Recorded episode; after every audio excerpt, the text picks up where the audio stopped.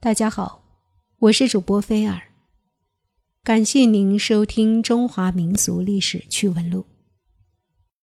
现在继续播讲赵飞燕和赵合德的野史，精彩继续。于是不知道从什么时候开始，汉成帝的情感快速的从赵飞燕的怀中撤出，转移到了赵合德的身上。并留下温柔乡和祸水的典故。长久以来，汉成帝不曾踏进东宫一步。赵飞燕正处在生理的旺盛期，竟明目张胆地与他那些情夫饮酒作乐，甚至白昼宣淫，纵欲已到了疯狂与变态的程度。汉成帝已经将他置之脑后了，然而。赵合德却放心不下，整日的胆战心惊。为了挽救他这个姐姐，他声泪俱下的进行了一次恳谈。他忆及幼时的家贫，三餐不济，如何与邻家少女一起做草鞋，把草鞋卖掉换回大米？如何路遇大风？如何无柴可烧，饥寒交迫，夜长不能寐，相拥而泣？谈到今天的富贵是别人可望而不可及的，现在，姐姐你竟如此自毁。倘若再犯了过错，皇帝恼怒，事情就会不可挽救。那时身首异处，岂不贻笑天下？今天妹妹还能救姐姐，但实在是没有把握。倘若妹妹死了，姐姐还依靠谁呢？于是姐妹两人忍不住抱头痛哭。大错已经铸成，那么如何挽回呢？赵飞燕说：“悔无及，奈何奈何！皇上爱汝一生，唯望妹妹圆我，就像过去我推荐妹妹一样。为了姐妹之情，更为了兔死狐悲的孤单态势，赵合德明知覆水难收。”但是他必须替他这个姐姐维持局面。走火入魔的赵飞燕，仍然日复一日的胡闹下去，根本没有把妹妹的话完全放在心上。终于有这么一天，闹出乱子来了。那天，汉成帝前往中宫王太后处请安，并陪着母后用过午膳。饭后觉得疲惫。就竟想到东宫歇息片刻。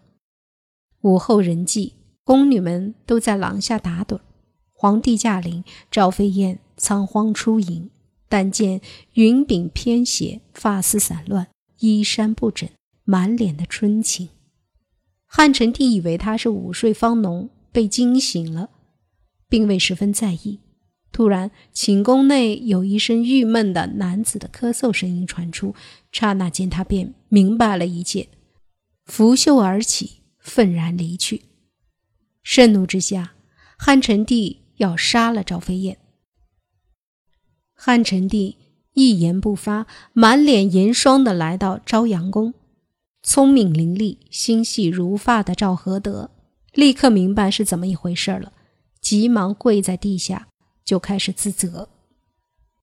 汉成帝心中的怒火被这个美人的汪汪泪水吸了一大半然而仍然愤愤不平地说：“不关你的事儿，只是你姐姐闹得太不像话，我一定要杀了她，方泄我心头之恨。”一听到“杀”字出口，赵合德心中一惊，但是很快的就冷静下来，故作镇静的缓缓的解释。首先说明她们姐妹的情感深厚，姐姐若死了，妹妹亦不独身。再说明自己得以位列后宫，侍奉皇上，完全是靠姐姐的引荐。最后说到为了皇家的威严与声誉，那更不可能大肆张扬。姐姐固然是罪有应得，如果累及皇上的圣德，就太不划算了。汉成帝认为赵合德言之有理，于是答应对赵飞燕的事不再追究，但却派人夜搜东宫，捉住了几名美俊壮硕的男子，神不知鬼不觉地斩首了事。汉成帝从此恨透了赵飞燕，不再踏进东宫一步。糊涂的汉成帝以为就此可保无事，但是天下美健壮硕的男子多的是，杀了一批，不久赵飞燕便又找来一批，甚至白昼掩窗行事，迎声浪语，意于户外。宫廷之中尽人皆知，朝堂之上也有窃窃私议。只有汉成帝一人被蒙在鼓里。光禄大夫刘向看到赵皇后如此淫乱，实在忍无可忍，但又不便明白地指出，只好费了许多功夫，引经据典，搜罗西史贤后贞妇兴国保家的事儿，写成了一册《烈女传》，呈现给汉成帝作为劝谏。汉成帝嗟叹至三，频频予以加冕，但就是不讲实质性的话，也终究未因此做出实际的行动。但是刘向的《烈女传》却因而流传下来。一段时间后，汉成帝慢慢的想起赵飞燕也曾是自己心爱过的女人，因此一丝丝怜悯的情谊在心中升起。恰好遇到了赵飞燕二十四岁的生日。东宫里有一个庆祝仪式，在赵合德的连哄带骗下，汉成帝终于暂时忘记前嫌，来到东宫。赵飞燕承认自己以前的过错，又诉说起他们之间的恩爱。汉成帝念及旧日的恩爱之情，不禁为之恻然，大有不胜今夕之感。赵合德眼看着苦心设计的温柔陷阱已经牢牢地套住皇帝。于是借故先行离去。这一夕，汉成帝与赵飞燕开怀畅饮，直至夜阑人静，双双携手进入内寝。虽然赵飞燕使出了浑身的解数，竭力迎合与讨好，无奈情感已有裂痕，汉成帝终感不是滋味。赵飞燕看透了皇帝的心思，心想：这也许是最后一次获得宠幸了。于是瞒着妹妹，私自做主，在一个月后，竟然假装怀孕，并上表成帝，希望以此来改变目前对自己不利的态势。汉成帝自从十九岁继位以来，时光荏苒，疏忽间已经年逾不惑，但是还没有子嗣。已有的两个儿子还让赵飞燕和赵合德两人合谋。给杀了。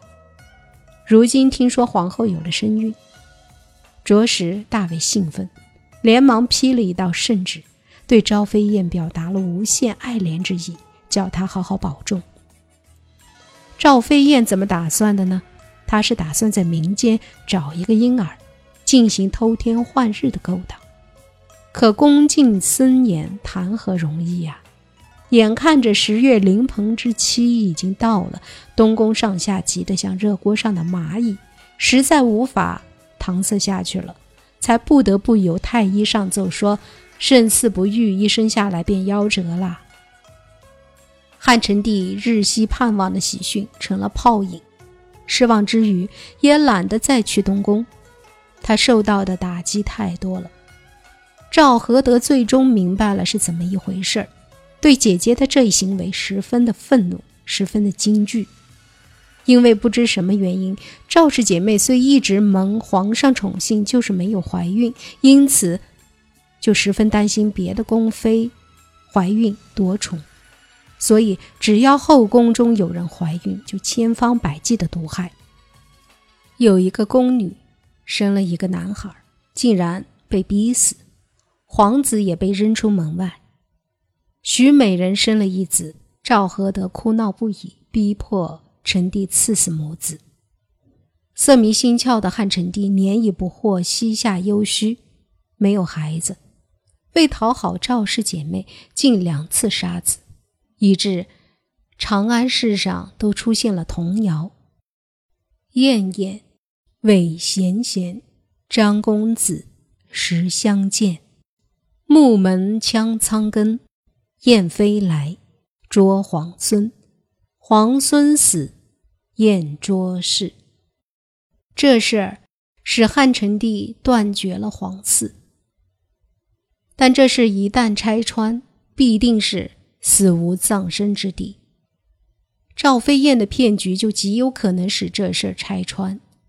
赵合德狠狠地骂姐姐，使得赵飞燕凛然而惊，懊悔交加，从此收敛行迹，进行一种自我流放式的幽居生活，不再招蜂引蝶，也不再贪恋荣华富贵了。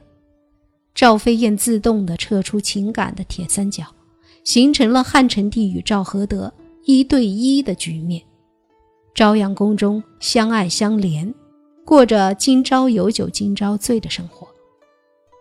因汉成帝刘骜与赵合德日夜纵欲，性能力迅速衰退。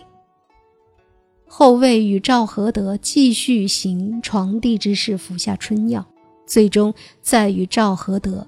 云雨之后身亡，成帝驾崩，死得离奇，死得突然，连传唤太医的时间都没有，自然引起了许多的怀疑及揣测。王太后命令王莽会同丞相、御史查究皇帝起居发病的状况。赵合德方寸大乱，羞愧不已，饮药自杀。赵飞燕。生于公元前四十五年，死于公元前一年。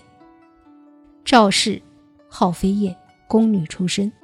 汉成帝刘骜第二任皇后。汉成帝三十七岁时立其为皇后。立后九年，四十六岁的汉成帝死了，其原名未被正史记载，通常认定为异主。汉成帝死后，汉哀帝继位。赵飞燕成为皇太后。六年后，汉平帝继位，由皇太后废为孝成皇后。一个多月后，废为庶人，自杀。赵合德生年不详，死于公元前七年。汉成帝刘骜宠妃，与姐姐赵飞燕同是皇帝。专宠后宫，享尽荣华富贵十余年。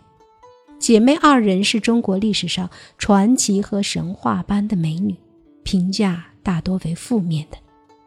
史书记载她们是红颜祸水，正史没有记载她们的名字。何德的名字出自于《赵飞燕外传》。